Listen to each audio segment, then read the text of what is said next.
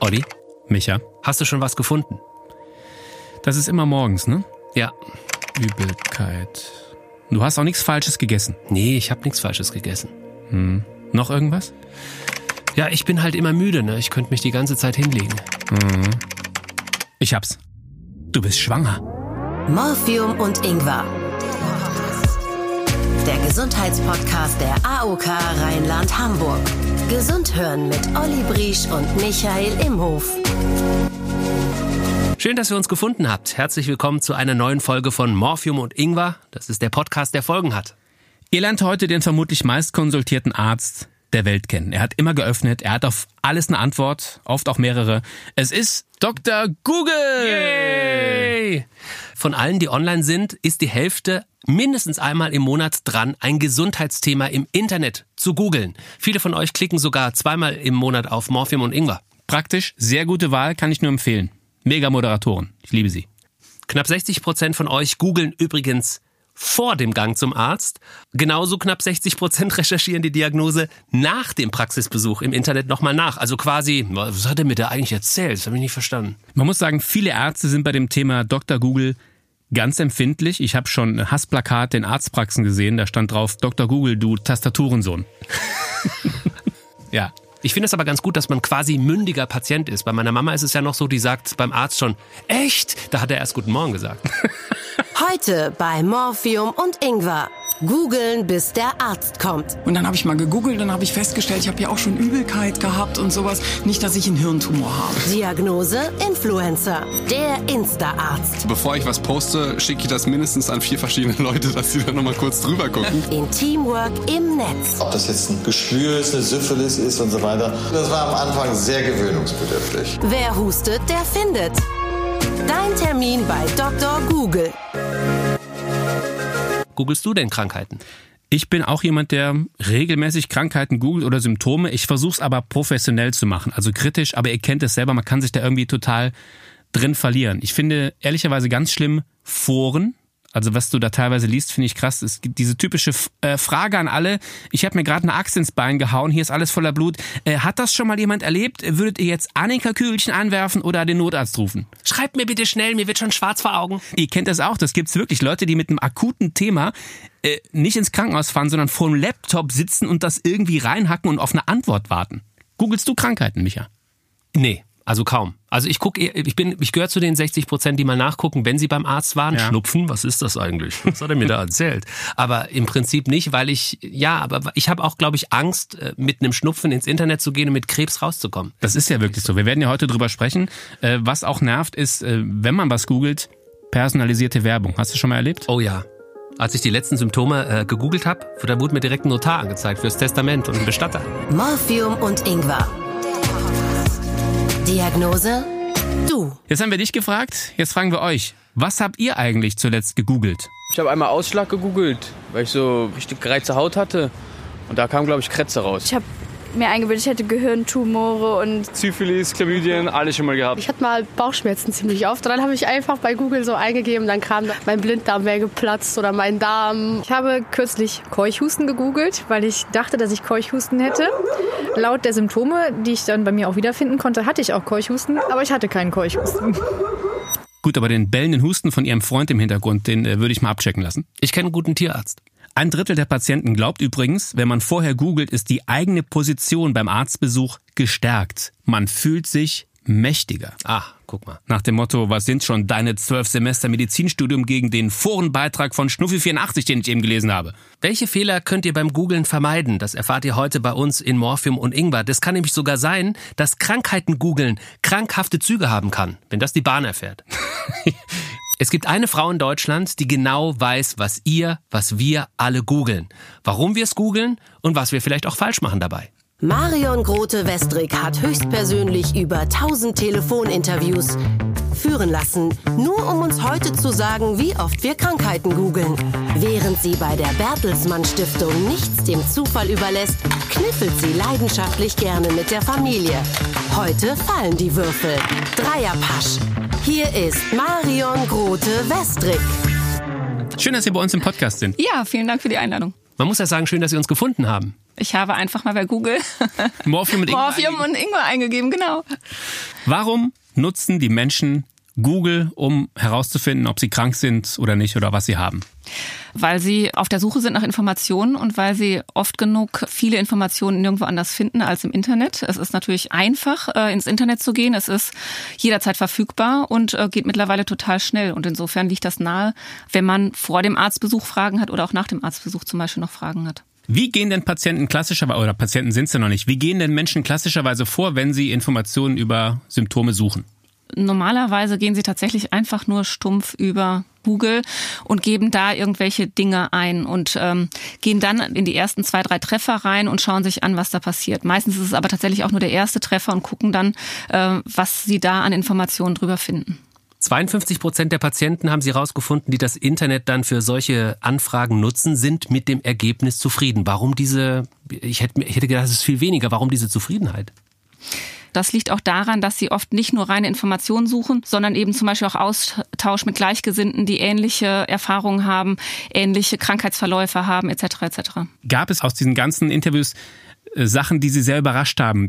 Ja, im Endeffekt, dass es doch auf der einen Seite wirklich um diese sachlichen Informationen geht, die die Patienten suchen, aber dass es auch so viel um emotionale Aspekte geht, um auf der einen Seite Beruhigung, die man sucht, aber vielleicht auch um Drama, das manche Patienten tatsächlich suchen. Das hätten wir nicht gedacht, dass solche Motive letztlich auch eine Rolle spielen bei der Suche im Internet. Wir haben auch Menschen gefragt, wie sie Informationen googeln, wenn sie irgendwas haben. Und ich fand eine Strategie sehr schön, die ist von Nelson. Er ist aus Köln, er ist passionierter Kickboxer und er googelt so. Also ich mache das immer so, dass ich so lange google, bis ich eine Diagnose finde, die mir gefällt. Also als Beispiel, wenn ich zum Beispiel Knieschmerzen habe und dann googelt man was, dann heißt es immer, Meniskus ist kaputt oder es ist bestimmt ein Band gerissen oder das Kreuzband. Und ich google dann so lange, bis irgendwo steht, ah ja, vielleicht ist nur das Band gedehnt, machen wir zwei Wochen Pause und dann geht das schon wieder. Und dann freue ich mich, mache zwei Wochen Pause und dann geht das wieder. Ja, genau. Also das ist letztlich ja auch so ein bisschen der Titel unserer Studie gewesen. Wer sucht, der findet. Ähm, das ist äh, der typische Confirmation Bias. Das ist quasi so der Fachbegriff dafür, dass viele Patienten genau die Bestätigung im Netz auch suchen, die sie haben wollen. Das ist tatsächlich auch ein Thema. Also oft finden Patienten wirklich auch die Informationen rein faktisch, die sie suchen. Auf der anderen Seite ist es im Internet natürlich eine grundsätzliche Gefahr, dass man auch in seiner Filterblase bleibt und dass man dann auch immer wieder auf ähnlich gelagerte Seiten kommt. Ein Beispiel sind zum Beispiel Impfgegner, die finden irgendwann auch nur noch Informationen gegen das Impfen. Ähm, also man muss da aufpassen, dass man auch nicht zu einseitig sucht, weil man sonst irgendwann auch nur noch einseitige Antworten bekommt. Bekomme ich denn diese einseitige Information irgendwann auch angeboten? Also was wir festgestellt haben, ist zum Beispiel, dass Patienten, die sehr ängstlich sind, auch teilweise Suchbegriffe mit eingeben, die dann auch diese Angst verstärken, indem zum Beispiel irgendwie was mit gefährlich oder Gefahr oder ähm, schlimm dazugefügt wird. Und dann ist natürlich klar, dass dann in der Antwort genau diese Begriffe wie gefährlich oder schlimm auch wieder auftauchen. Und dann sind das auch eher negative Informationen, wenn man so will. Und wenn Sie schon über negative Informationen äh, sprechen, müsste man, glaube ich, auch über falsche Informationen sprechen. Ja. Das heißt, wie oft stoße ich denn beim Googlen tatsächlich auf ja, Fake News? grundsätzlich eher selten, wenn man jetzt wirklich nach großen Schlagworten sucht. Männerschnupfen Such zum Beispiel. Männerschnupfen, ja. Damit kenne ich mich nicht aus. Okay. Habe ich drei Videos, gibt es.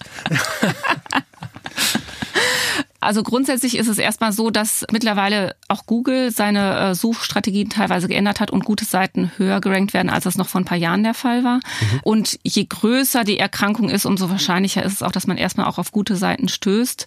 Wenn man aber, wie gesagt, ganz spezifisch sucht und dann vielleicht auch teilweise Schlagworte eingibt, die so ein bisschen schon eine Tendenz vorsehen, dann wird es schwieriger. Also wir hatten zum Beispiel das mal untersucht zum Thema Krebs und Chemo.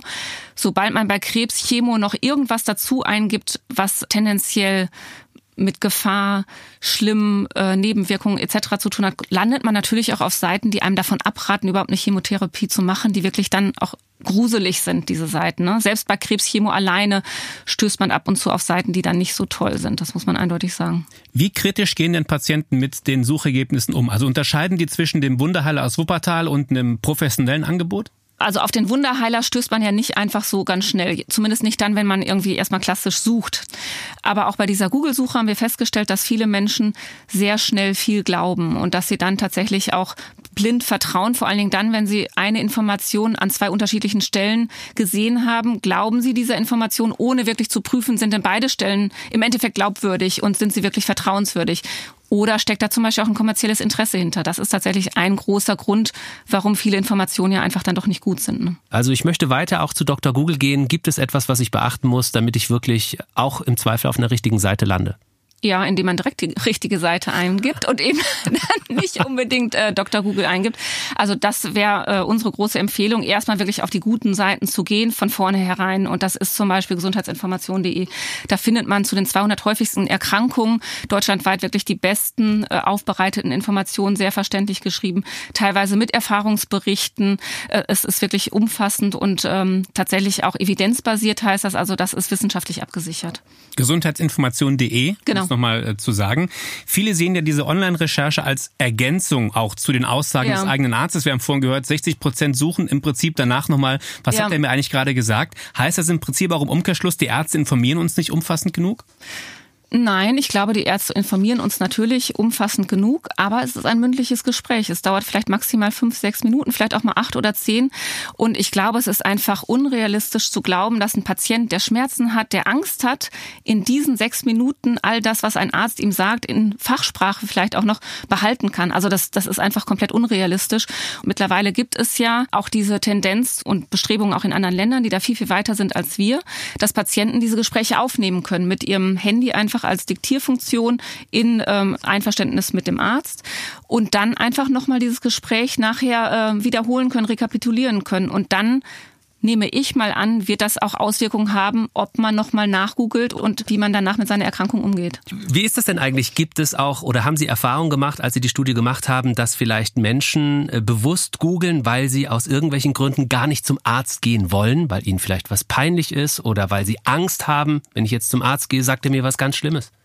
Ja klar, die Leute gibt's auch, die dann vielleicht sogar auch Zerstreuung suchen im Netz und dann auch ganz lange brauchen, bis sie zum Arzt gehen. Das gibt es tatsächlich. Aber wir haben auch immer wieder festgestellt, Dreh- und Angelpunkt ist natürlich der Arzt im Gesundheitswesen. Und es geht immer darum, letztlich da ein Stück weit zu kompensieren, was in diesem kurzen Arztgespräch nicht stattgefunden hat oder stattfinden kann. Und es gibt ja auch gute Angebote. Olli, du hast eins gefunden, das passt auch zu dir. Intimarzt.de zum Beispiel gibt's. Also es ist ein Angebot, wenn man, wenn man wegen einer Sache, die einem unangenehm ist, ja. wenn man sich, keine Ahnung, im Karneval irgendwie ja, man hat sich irgendwie verlegen ja. äh, in, in, der, in, der, falschen Wohnung, ähm, dass man dann Fotos zum Beispiel von seinem Intimbereich macht und schickt die ja. online zu einem Arzt. Oh nee. Doch, und dann guckt sich das jemand an und sagt dir, oh Micha, da ist aber was äh, Folgendes passiert. Wer macht sowas? Dr. Martin Jansen zum Beispiel guckt sich den ganzen Tag solche Bilder an. Morphium und Ingwer. Hose runter. Hallo Herr Jansen.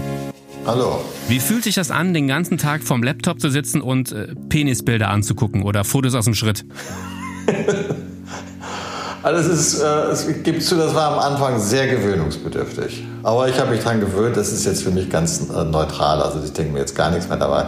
Ob das jetzt ein Geschwür ist, eine Syphilis ist und so weiter. Am Anfang, als ich damit anfing, war es sehr, sehr gewöhnungsbedürftig. Wie schwer ist es denn, eine gute Diagnose zu stellen? Sie haben ja nur ein Handyfoto. Also in der Masse der Fälle ist es relativ eindeutig. Ich würde mal sagen 80 bis 90 Prozent der Fälle. Aber in 10 bis 20 Prozent der Fälle kann man keine sichere Diagnose stellen. Das liegt entweder an der schlechten Bildqualität, dass man einfach bestimmte Dinge nicht sicher einschätzen kann. Kriegen die Leute das denn gut hin mit den Fotos oder sind da auch Bilder dazwischen, die aus Versehen dazwischen geraten? So ein Sonnenuntergang von Mallorca oder ein Hotelzimmer aus Thailand? Nee, das Hotelzimmer auf Thailand, äh, das, das ist gar nicht drauf, das ist einfach die Unschärfe. Also dass Patienten ähm, Bilder hochladen, wo man dann einfach aufgrund der Unschärfe das nicht so richtig äh, erkennen kann. Sonst den Hintergrund, der ist mir ganz egal. Äh, wer nutzt Intimarzt denn eher, Männer oder Frauen? Also bei uns sind es eindeutig mehr Männer.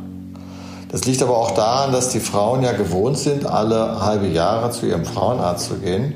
Die Männer haben da ja in dieser Richtung da keine regelmäßige Vorsorge, gerade die jungen Männer. Und deswegen brauchen die eigentlich einen zusätzlichen Ansprechpartner. Und dafür ist ja dieses Portal da. Was war das krasseste Foto, das Sie sich jemals anschauen mussten? Ja, das war gar nicht mal ein äh, Foto gewesen. Das war einfach eine Unsicherheit eines relativ jungen Patienten, der eine Rötung im Kopf bemerkt hat, immer wenn er masturbierte und dann auch noch sein Gesicht dabei zeigt. Das war für mich dann doch ein bisschen irritierend. Also das würde immer rot werden, wenn er masturbiert. Und was er da jetzt noch machen sollte. Gut, Gott sei Dank war es kein Video, ne? Ja, Gott sei Dank war es kein Video, genau. Dr. Jansen, vielen, vielen Dank für die Eindrücke. Jo, gerne. Schönen Tag noch. Danke. Olli schickt ein Foto. Also das ist zumindest eine Möglichkeit, äh, das professionell abzuklären. Welche Quellen nutzen Patienten, die Sie befragt haben, oder nutzen Leute, die googeln, um Ergebnisse zu bekommen? Sie nutzen vor allen Dingen ähm, Wikipedia viel, aber auch die großen Gesundheitsportale viel. Ansonsten das, was eben in dieser Google-Trefferliste letztlich erscheint. Die gehen wirklich stumpf nach der Trefferliste und äh, wählen das aus. Da besteht auch äh, eine Chance drin, weil mittlerweile, wie gesagt, auch gute Portale teilweise hochgerankt sind, aber es besteht auch eine Gefahr, dass dann eben trotzdem Schrott unter diesen ersten Treffern landet. Sie haben ja vorhin ganz positiv bewertet, dass das Netz auch Vorteile mitbringt. Das heißt, wenn ich zum Beispiel chronisch krank bin, kann ich mich mit Gleichgesinnten im Netz ja. verabreden. Besteht aber nicht auch die Gefahr, dass ich leide unter Depression, sage ich jetzt einfach mal, und treffe mich in einem Forum mit anderen Depressionskranken, dass man sich dann nicht auch gegenseitig vielleicht noch weiter in so eine Spirale reindreht und dass es dann doch wieder einen negativen Effekt haben kann. Ja klar, also gerade bei solchen Erkrankungen besteht die Gefahr sicherlich, aber auch da, glaube ich, gibt es bestimmt Bereiche, in denen sich Menschen da auch ähm, gegenseitig stärken können. Und gerade bei anderen chronischen Erkrankungen, Diabetes zum Beispiel, gibt es ganz, ganz tolle Foren, die ganz tolle Fragestellungen auch letztlich behandeln, die teilweise auch gar nicht ins Arzt-Patienten-Gespräch gehören, sondern wo sich auch Patienten untereinander einfach austauschen wollen. Wie kommen sie mit ihrer Erkrankung im Alltag klar und was sind ganz normale alltägliche Fragestellungen, die Diabetiker haben, die sie dann vielleicht auch nicht unbedingt mit Ärzten besprechen möchten. Was sind denn die häufigsten Fehler, die Sie erkannt haben, die Menschen beim Googlen von Krankheiten machen, um das nochmal zusammenzufassen? Ja, also die häufigsten Fehler sind auf der einen Seite schon schlecht zu suchen, indem man bestimmte negative Suchbegriffe eingibt, die dann auch eben zu seltsamen Antworten führen. Das nächste ist einfach dieses unkritische Prüfen von Quellen, nicht zu gucken, könnten da kommerzielle Interessen hinterstehen. Und das dritte ist, dass äh, Patienten auch gucken müssen, dass sie ähm, nicht nur Bestätigung dessen suchen, was sie sowieso schon vermutet haben, sondern dass sie vielleicht auch genau noch mal nach dem Gegenteil dessen suchen, was sie vermuten. Und im Endeffekt sollten sie wirklich dann ihren Arzt kontaktieren und mit ihm die Sachen besprechen, die sie gefunden haben. Krass, zum Arzt gehen, in echt. Ganz in echt, genau. Das war sehr spannend. Vielen lieben Dank für die Eindrücke äh, zu dieser Studie, die Sie gemacht haben. Ich habe Ihnen gerade so einen digitalen Herzschlag rübergeschickt. Das ist halt Zwinker-Smiley, Kaffee ja, rüberschieben. Kaffee rüberschieben. Vielen Dank, Marian Grote-Westrig, für den Besuch bei Morphium und Ingwer. Ja, vielen Dank. Das war die Studienseite, Michael. Wir haben schon gesagt, jetzt müssen wir eigentlich mal zum Arzt gehen. Ja, jetzt können wir die Ärzte reinlassen, ja. Dr. Leonie Becker ist seit vielen Jahren Allgemeinmedizinerin. Sie hat täglich mit Patienten zu tun, die ihre eigene Diagnose schon ergoogelt haben. Felix Berndt haben wir bei unserer Suche im Internet gefunden. Er nennt sich Doc Felix und ist seit sage und schreibe zwölf Wochen Arzt. Als Influencer hat er jetzt schon mehr Follower, als er jemals in seiner Karriere Patienten haben wird. Leonie Becker wiederum spielt Saxophon und kann ihren Patienten den Marsch blasen, wenn sie dem Internet wieder mehr Glauben schenken als ihr. Haut in die Tasten und drei Klicks für Felix Berndt und Dr. Leonie Becker. Wir begrüßen bei uns im Podcast Dr. Leonie Becker und Felix Berndt. Hallo, guten Tag. Hallo. Hi. Schön, dass Sie beide da sind. Äh, Felix, du bist 27. Äh, Wir müssen sagen, Felix, Sie. Ne? Wir müssen ja alle Ärzte siezen. Micha. Nee, wir, wir sitzen nicht. Ne? Ich bin 26, von daher, ich bin der Micha. Hi. Hi, Micha, ich bin Felix.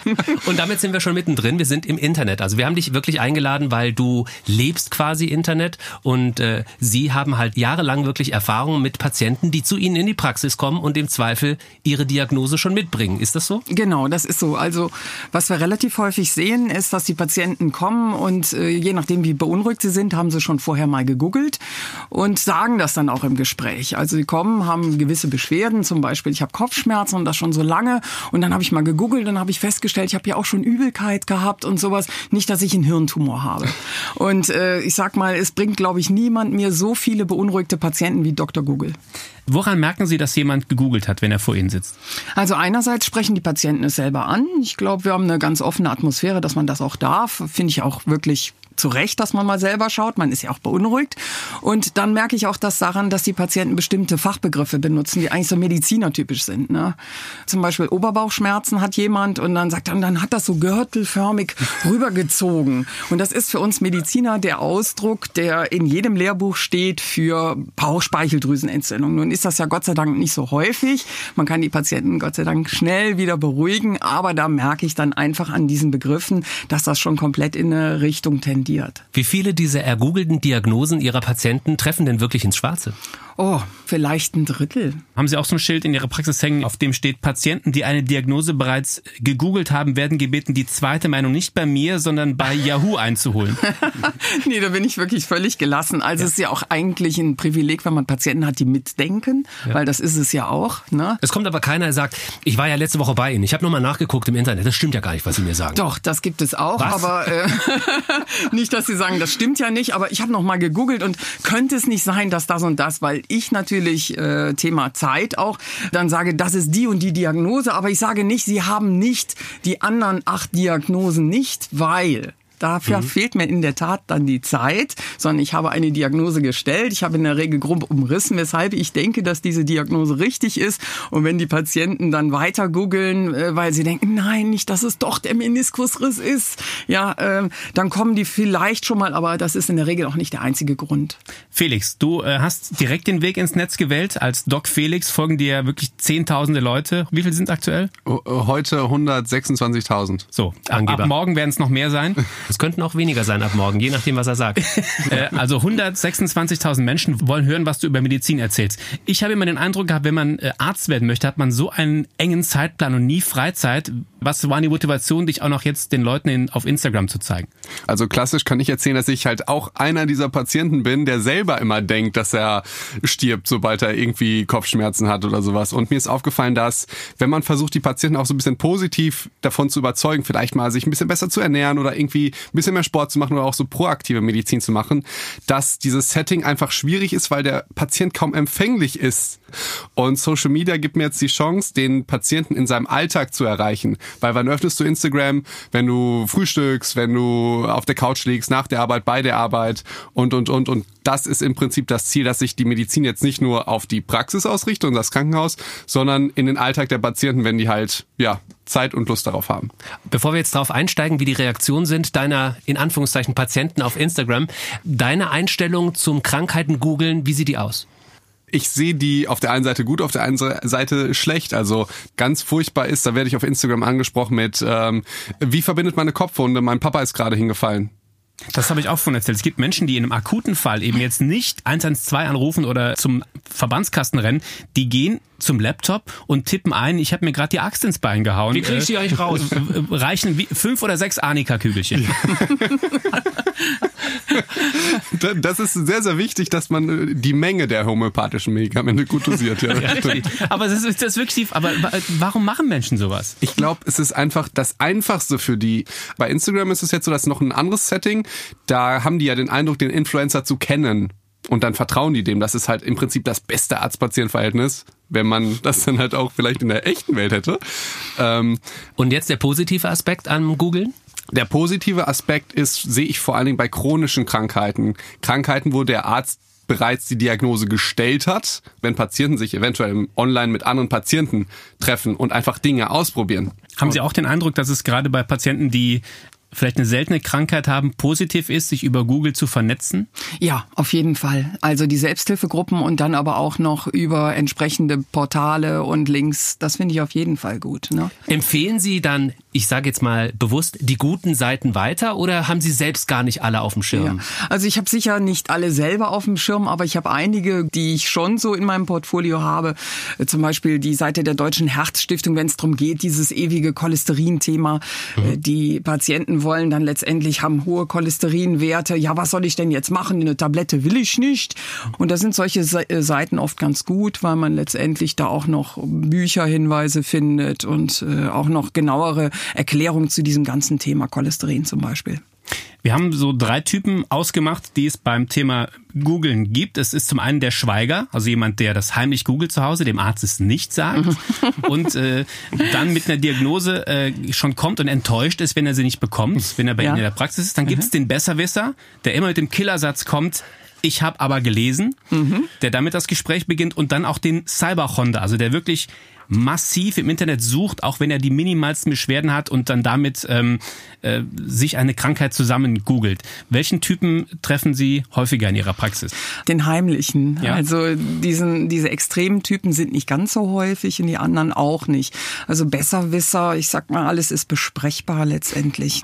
Felix, wie wählst du aus, über welches Thema du gerade sprechen möchtest bei dir auf Insta? Teilweise das, was mich persönlich beschäftigt, teilweise wovon ich denke, was jetzt gerade die Follower beschäftigt. Im, im Augenblick ist das Corona, mhm. ähm, aber je nachdem, wie so gerade die Saison ist, ändert sich das. Hast du das Gefühl, deine Follower sind eher dankbar, dass ein Arzt quasi so auf Augenhöhe mit ihnen spricht oder kommt da dann doch auch ein gewisses Misstrauen?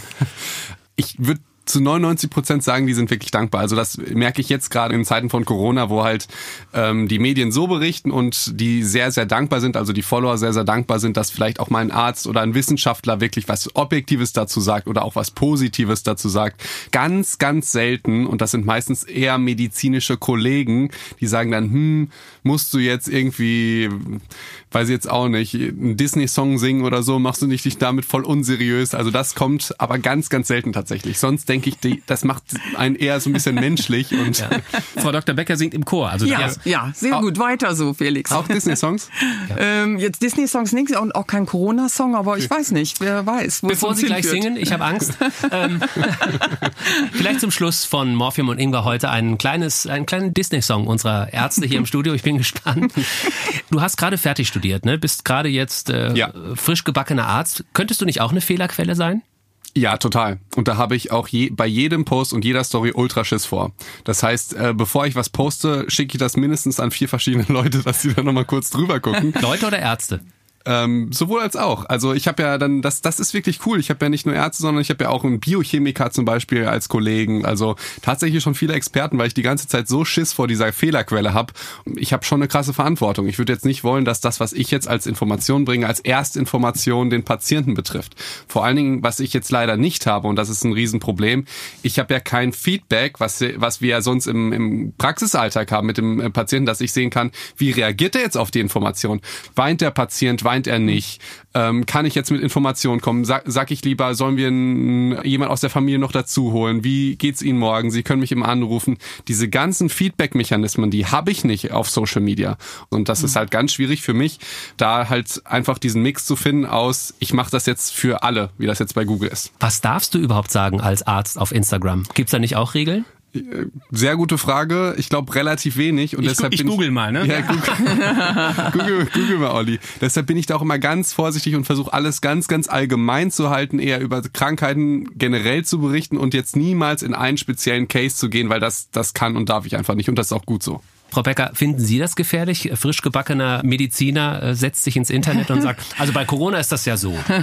ja, da sind sicher äh, Fallen drin, aber ich habe den Eindruck, dass der Kollege hier schon ganz gut vorgebaut hat und nochmal äh, andere Kollegen fragt. Also ich weiß nicht, ob ich mich das trauen würde. Andererseits sind es ja auch allgemeine Informationen, die man ja dann auch nochmal recherchieren kann. Ich glaube, das haben Mediziner gründlich gelernt. Selbst bei unserem Podcast hört die halbe AOK in Düsseldorf drüber. Also die hören jedes Wort. Bei Micha müssen wir immer ganz viel noch äh, im Nachhinein.